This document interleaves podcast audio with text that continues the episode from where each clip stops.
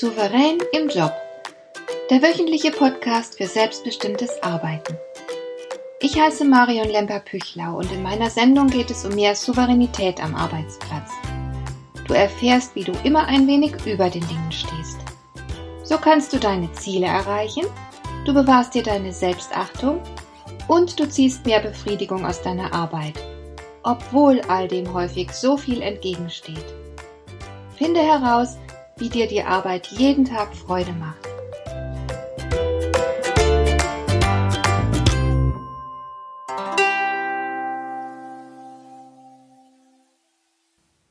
Neulich habe ich ein Event besucht für Menschen, die mit Personalauswahl und Personalentwicklung zu tun haben.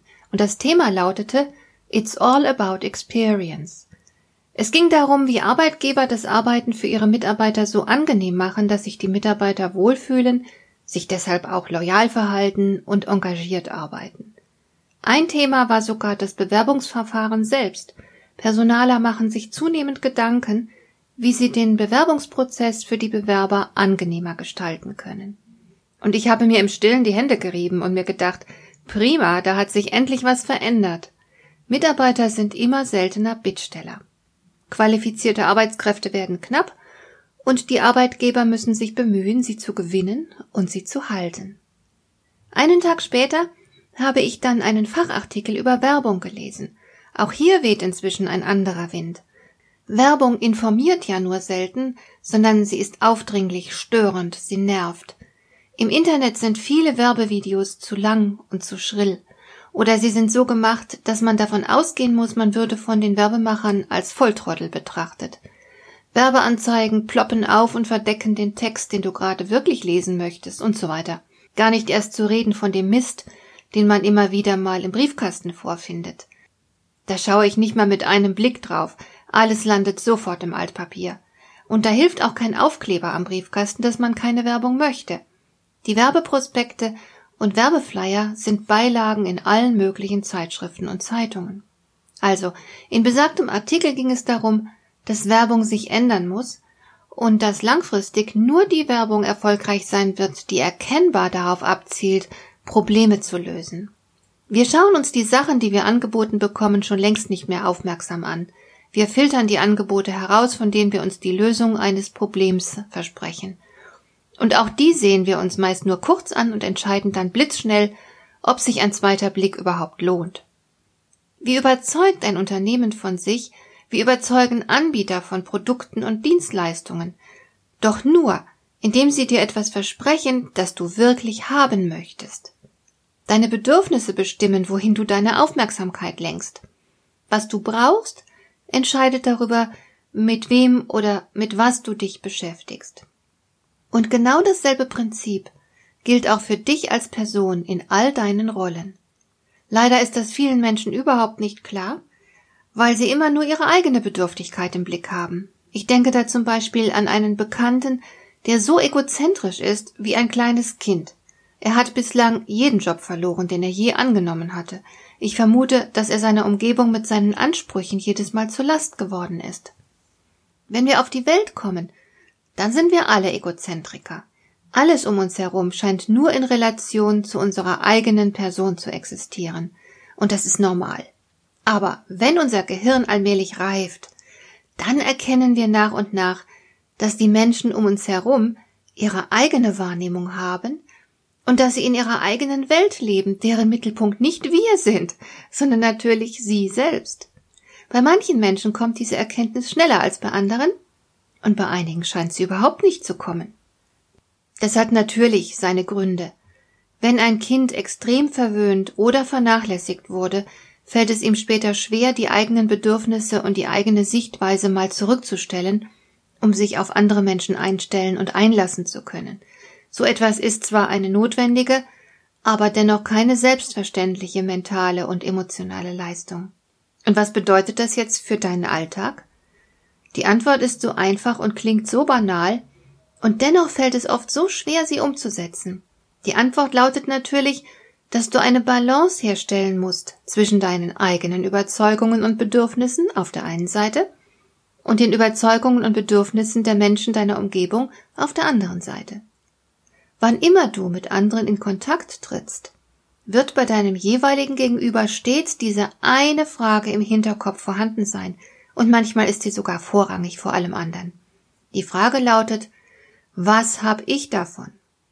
So wie sich ein Unternehmen die Bewerber genau anschaut und prüft, ob sie die erwartete Leistung bringen werden, so mustern die Menschen deiner Umgebung dich. Und sie prüfen blitzschnell, ob es sich für sie lohnt, sich auf dich einzulassen und was es ihnen überhaupt bringt, dir Zeit und Aufmerksamkeit zu widmen. Bist du es wert? Und das gilt nicht nur im Beruf. Das gilt genauso in Liebesdingen. Ich zitiere immer wieder gern den Satz der französischen Psychoanalytikerin Corinne Meyer. Sie schreibt, es ist ein Irrtum zu glauben, man würde um seiner selbst willen geliebt, für das, was man ist. Das klingt ganz schön hart, denn natürlich haben wir die tiefe Sehnsucht nach einer Beziehung, in der es um uns geht und unsere Großartigkeit. Ich würde die Existenz dieser Großartigkeit auch gar nicht bezweifeln, aber sie ist nicht der entscheidende Faktor in Beziehungen zwischen Erwachsenen. Sie kommt höchstens in Eltern-Kind-Beziehungen vor. Manchmal. Denn auch Elternliebe ist nicht uneingeschränkt selbstlos. Auch Säuglinge sollen bereits die Sehnsüchte der Eltern befriedigen. Manchmal sind Kinder Stammhalter, Lebenspartner, Traumerfüller, Kit für eine bröckelnde Beziehung oder auch einfach nur der Spiegel, in den die Eltern sich selbst wiedererkennen können und so weiter. Wie auch immer, es wäre ein Irrtum anzunehmen, elterliche Liebe sei rein und frei von jedem Eigennutz. Das ist sie fast nie. Das ist hart, wie gesagt, aber es ist die Realität. Und es ist immer klug, sich auf die Realität einzustellen. Denn wenn du die Dinge sehen kannst, wie sie sind, kannst du strategisch agieren und wirst mehr erreichen. Wenn du also im beruflichen Kontext mit Menschen zusammentriffst, dann frage dich, was sie von dir erwarten. Was sollst du ihnen geben, beziehungsweise welches Problem sollst du für sie lösen? Das ist eine enorm wichtige Frage, die viele zu selten stellen. Manche vergessen sie ganz, aber sie entscheidet über Erfolg und Misserfolg. Wenn ich beispielsweise ein Produkt zu verkaufen hätte, dann wäre es keine gute Idee, die tollen Eigenschaften des Produkts hervorzuheben. Ich könnte natürlich sagen, dieses Produkt sei auf der Basis neuester wissenschaftlicher Erkenntnisse entwickelt worden, aber pff, das interessiert meine potenziellen Käufer wenig. Wenn ich aber sage, dieses Produkt ist so hoch entwickelt, dass Sie damit jedes Jahr rund 500 Euro an Energie einsparen oder dass Sie jeden Monat schätzungsweise drei Stunden weniger Zeit investieren müssen, dann wird die Sache schon erheblich interessanter für die potenziellen Kunden. Denn Zeit und Geld sparen, das will so ziemlich jeder. Es geht immer um Bedürfnisse. Welches Problem wollen die Leute gelöst haben? Sie werden dich nicht dafür lieben und wertschätzen, dass du klug bist. Sie schätzen dich dafür, dass du ihnen mit deiner Klugheit hilfst, ihre Probleme zu lösen. Sie lieben dich nicht dafür, dass du ein humorvoller Mensch bist. Sie lieben dich dafür, dass du sie zum Lachen bringst. Das ist der entscheidende Unterschied. Und diese Frage solltest du dir selbst laufend stellen, wenn du willst, dass man dich schätzt und ernst nimmt und vielleicht sogar gern mag. Es ist sehr wichtig, ein feines Gespür und feine Antennen für andere Menschen zu haben. Wenn du verstehst, wonach sie suchen und was sie brauchen, dann kannst du das nutzen, um eine für dich gewinnbringende Situation zu schaffen. Gib dem anderen einfach, was er braucht. Das wird dazu führen, dass du wichtig für ihn wirst. Und wenn du wichtig bist, wird der andere sich bemühen, auch dich zufriedenzustellen. Es ist eine klassische Win-Win-Situation. Ich mache mal ein Beispiel aus dem Alltag. Stell dir vor, du hättest einen sehr peniblen Kollegen, der alles ganz genau nimmt und sehr selten lacht. Er gilt allgemein als Spaßbremse und man setzt sich in der Kantine nicht freiwillig neben ihn. Aber er macht eine ziemlich wichtige Arbeit und du bist manchmal auf seine Unterstützung angewiesen. Also wäre es nicht besonders klug, ihm ablehnend oder gar mit Missachtung zu begegnen. Wenn du klug bist, behandelst du ihn bewusst mit freundlicher Aufmerksamkeit. Denn die anderen lassen ihn ja schon links liegen, was kränkend für ihn sein muss. Da fällst du ihm natürlich positiv auf, weil du nett zu ihm bist und aufmerksam. Folglich ist die Wahrscheinlichkeit hoch, dass er dir zur Seite stehen wird, wenn du ihn mal brauchst. Eine gewinnbringende Situation für euch beide. Und tatsächlich wird die gegenseitige Sympathie mit der Zeit steigen. Denn Nähe schafft Sympathie. Die Freundlichkeit, die du ihm vielleicht anfangs aus strategischen Gründen entgegenbringst, wird dir nach kurzer Zeit bereits ganz selbstverständlich sein. Menschliches Miteinander basiert auf Tauschbeziehungen. Wenn du etwas haben willst, dann finde heraus, was dein Gegenüber haben möchte. Und es muss sich dabei keineswegs um dieselbe Währung handeln. Prüfe, ob der Preis für dich stimmt, und falls ja, dann starte das Tauschgeschäft.